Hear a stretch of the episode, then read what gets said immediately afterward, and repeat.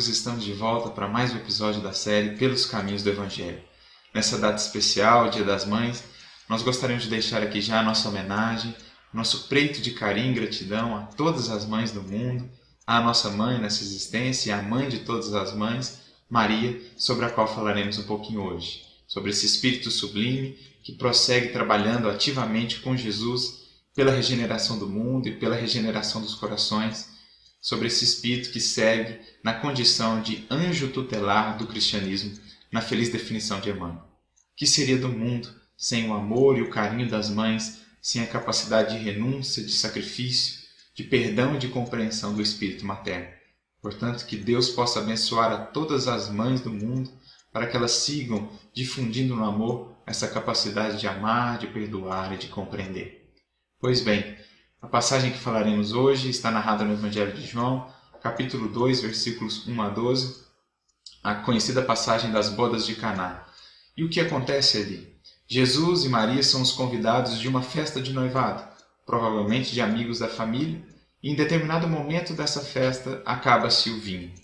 Esgota-se a provisão de vinho, o que era de fato constrangedor naquela época em que a festa de noivado tinha uma conotação muito profunda, o casamento era um momento muito importante, e então para os noivos era algo verdadeiramente constrangedor ter a sua provisão de vinho esgotada. Então, no seu amor, no seu carinho, Maria intercede por eles e vai até Jesus rogando que ele uh, fizesse alguma coisa por conta desse, dessa provisão de vinho que havia se esgotado. Né? Jesus então responde a ela que não havia chegado a sua hora, que não era o seu momento, e Maria então se volta para os servidores e diz apenas: Fazei o que ele vos disser. A gente vai ler o texto aqui, esses versículos em especial, e depois nós vamos adentrar, vamos dizer, no significado simbólico do texto, mais do que apenas no que aconteceu ali naquele momento. O texto nos traz algo muito profundo, uma expressão muito simbólica dessa passagem. Pois bem, os versículos 3 a 5 dizem o seguinte: Tendo faltado vinho, diz a mãe de Jesus para ele: Eles não têm vinho. Jesus lhe diz: Mulher, o que queres de mim? Minha hora ainda não chegou. Diz a mãe dele aos servidores: Fazei o que ele vos disser. Primeiro ponto aqui a esclarecer é que Jesus não foi de nenhuma maneira frio ou rude com sua mãe. A expressão mulher utilizada por ele era, na verdade, uma maneira respeitosa de se dirigir à sua mãe ou de se dirigir a uma mulher naquele contexto. Então Jesus não foi frio nem rude com sua mãe, mas Jesus traz um ensinamento também a nos dizer que a sua hora não chegou. Mas para que possamos adentrar no aspecto simbólico do texto, como nós falamos, precisamos entender primeiro o significado de alguns elementos. O primeiro deles, o significado do casamento, ou das núpcias, das bodas. Na linguagem bíblica, de uma maneira geral, tanto no Antigo Testamento como no Novo Testamento, o casamento tem uma conotação muito importante. Por ser uma relação muito forte naquela cultura, muito importante, por representar algo muito profundo, o casamento era o símbolo no Antigo Testamento e no Novo da união da criatura com Deus.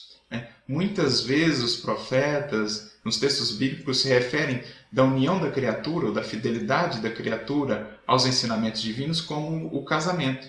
E nesse sentido, o adultério ou a prostituição representariam, na linguagem bíblica, o afastamento dessa relação, ou a infidelidade da criatura ou de uma comunidade em relação às leis divinas. Daí, por exemplo, a figura da grande prostituta do Apocalipse, que é uma representação de uma comunidade que se afastou da vivência das leis divinas e que, portanto, se tornou infiel, que estava cometendo um adultério em relação a esse relacionamento com Deus. Então, o casamento representa a união da alma com o Criador ou da humanidade de maneira geral com o Criador. Por isso, Jesus representa o reino de Deus no capítulo 22 de Mateus como um grande banquete em comemoração às núpcias do filho, às núpcias, perdão, do filho do Senhor. Ou seja, o que ele está dizendo, ele é aquele filho que veio efetivar as núpcias da humanidade com aquele que a criou, né? com o seu Criador, com o seu Senhor. E por isso também entendemos quando João Batista se refere a Jesus como o noivo, ou seja, aquele que veio efetivamente dar continuidade ao processo de casamento da humanidade com Deus. Então nós entendemos esse símbolo do casamento como esse processo de aprofundar e de estreitar o relacionamento com o nosso Pai, ou com o nosso Criador, com aquele que é o, o Supremo Senhor do Universo. Nesse sentido, nós entendemos também um outro aspecto, outro elemento importante, que é o elemento do vinho.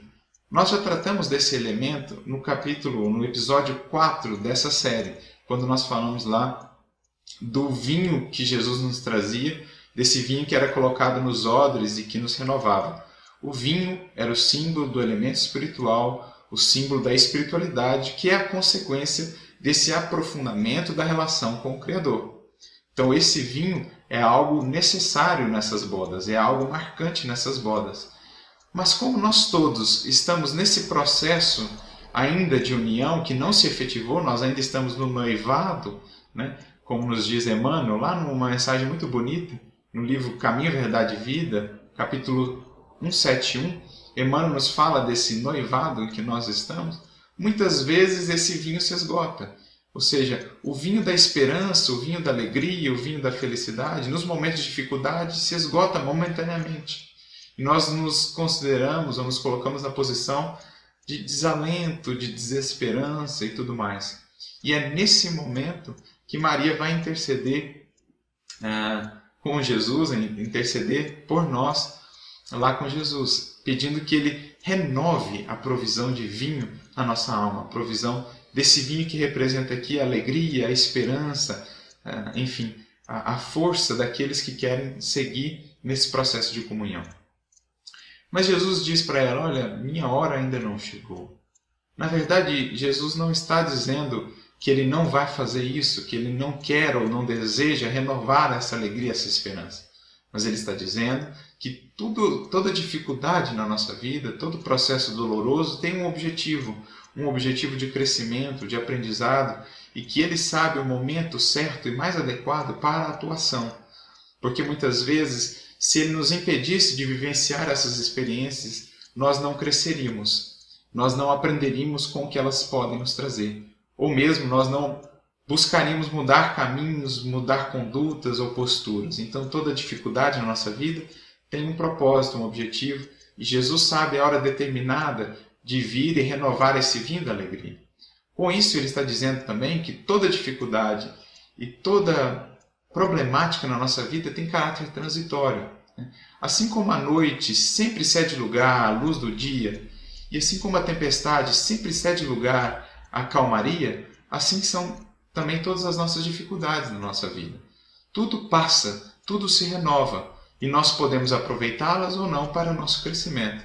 Então nós nos lembramos aqui do conselho que Chico recebeu de Maria quando solicitou a Emmanuel que buscasse esse conselho é, no momento de dificuldade com ela.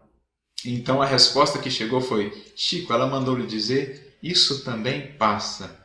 Toda dificuldade na nossa vida passa. O que vai permanecendo, o que vai ficando, é o que aprendemos com essas dificuldades, é as virtudes que construímos nesse processo. Enfim, o que vai ficando é o quanto nós temos aprofundado a nossa relação com Deus, a nossa relação com o Mestre, a partir desses processos difíceis, a partir dessas dificuldades.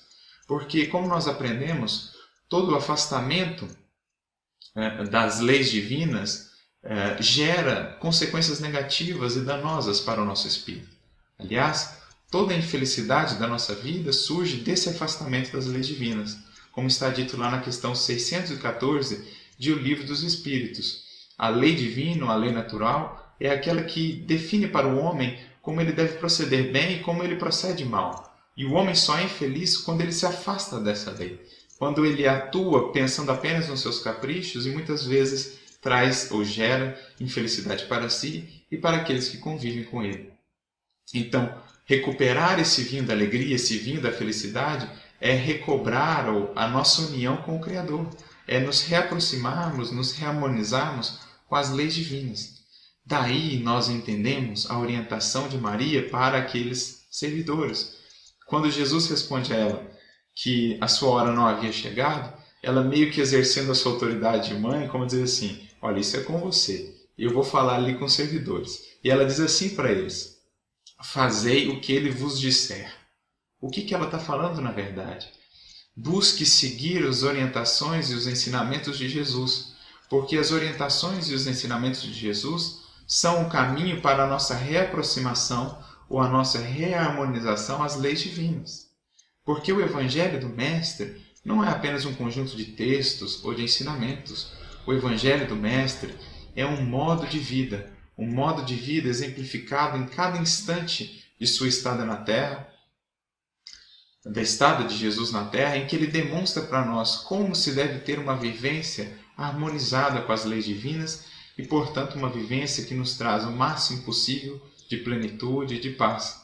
Então, no fundo, com o coração de mãe, ela sabia que Jesus iria ajudar, mas ela sabia que Jesus, mais do que nunca, mais do que todos, sabe o momento adequado de ajudar e de atuar em nossas vidas, pensando no nosso melhor, pensando na nossa verdadeira evolução espiritual.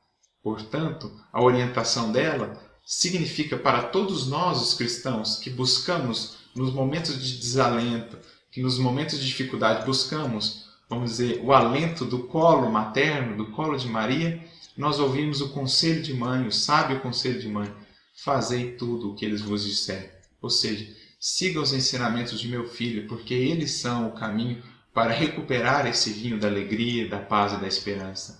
Vivencie os ensinamentos de meu filho, porque ele é o caminho para a verdadeira felicidade, não aquela que vem de fora para dentro, mas aquela que construímos dentro de nós através de uma consciência tranquila e da sensação do dever cumprido. Felicidade essa que não pode ser tomada pelas situações exteriores. Felicidade essa que podemos cultivar e manter mesmo nos momentos de dificuldade. Então é essa a orientação para Maria, a orientação de Maria, de que tudo passa, de que toda dificuldade é transitória e de que o caminho para encontrarmos a felicidade, mesmo nas dificuldades, é vivenciar ou seguir as orientações de seu filho que possamos, portanto, ouvir esse conselho de mãe, acatá-lo, vivenciá-lo, porque certamente estaremos encontrando o caminho de renovar esse vinho da alegria e da esperança em nossa vida, o caminho de construir em nós esse reino de felicidade, esse reino de paz interior e aprofundar a nossa comunhão com Deus, efetivando, enfim, essa boda, esse casamento com o Criador que Jesus vem nos trazer. Então, que fique essa mensagem do conselho materno, que possamos ouvi-lo, acalentá-lo, vivenciá-lo e certamente encontraremos o apoio, o auxílio da felicidade que advém dessa paz de consciência. Que Jesus nos inspire, que Maria nos cubra em seu manto, com seu manto de amor, de luz e de paz, que ela possa nos orientar sempre, nos acalentar. Que Deus abençoe a todas as mães do mundo, que elas possam ter em Maria essa essa exemplificação máxima do, do instinto materno que pensa sempre no melhor para os filhos, que pensa sempre na felicidade real dos filhos. Que Deus abençoe a todas as mães. Que assim seja.